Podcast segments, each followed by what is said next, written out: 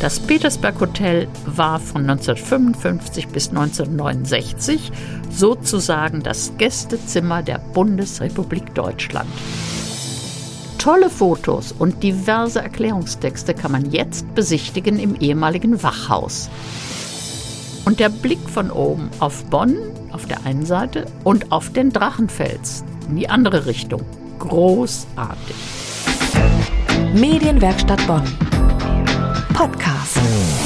Hier ist der Podcast der Medienwerkstatt Bonn. Wir haben Oktober und können noch den Herbst genießen.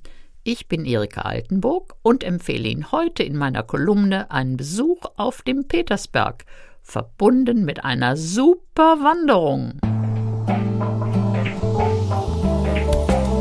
Erikas Welt. Bonn, früher und heute. Und lecker. Oktober ist in diesem Jahr wettermäßig erfreulich. Also auf ins Siebengebirge. Ich als alte, ich meine langjährige Bonnerin, liebe den Petersberg ganz besonders. Vor Jahren haben wir dort oben am und im Hotel mal eine Führung erlebt und sehr Interessantes und Witziges erfahren. Das Petersberg Hotel war von 1955 bis 1969 sozusagen das Gästezimmer der Bundesrepublik Deutschland. Und 1965 war die englische Queen da. Ja, Königin Elisabeth, die gibt's noch immer. Und Russlands Herrscher Brezhnev war ebenfalls da. Und der kriegte einen Mercedes geschenkt. Er ist gleich damit ein Stück gefahren und nach ein paar Kurven vom Petersberg runter da hat er den Wagen in Schrott verwandelt. Er hat einen neuen bekommen und es geht die Rede, er hätte den gar nicht angenommen. Um die Jahrtausendwende, also viel später, gab es dann ein paar Afghanistan-Konferenzen. Hm, hat offenbar nicht dauerhaft genützt. Also, tolle Fotos und diverse Erklärungstexte kann man jetzt besichtigen im ehemaligen Wachhaus. Die Ausstellung heißt Schauplatz Petersberg. Aber mir fällt noch eine Anekdote ein, die mir besonders gefallen hat. Also zu der kleinen Kapelle da oben, da gab es Pilgertouren. Und einmal waren Bauern unterwegs, um um Regen zu bitten, und Winzer, die sich Sonnenschein erhofften. Oben angekommen haben sich dann beide Gruppen zerschlagen, wie man im Rheinland so schön sagt. Also sie haben sich geprügelt.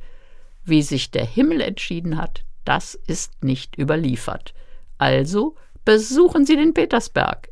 Es geht auch ohne Auto. Mit der Bahn von Bonn bis Oberdollendorf und von da geht ein wunderschöner Wanderweg bis oben hin zum Petersberg. Sie können dann denselben Weg zurückgehen oder den alten Fahrweg des Petersbergs bis runter an die Hauptstraße. Da kommen Sie dann an eine Bushaltestelle und können nach Königswinter fahren. Umgekehrt fährt der Bus nach Oberpleis von der Haltestelle Clemens-August-Straße am Ortseingang von Königswinter. Was ich fast vergessen hätte.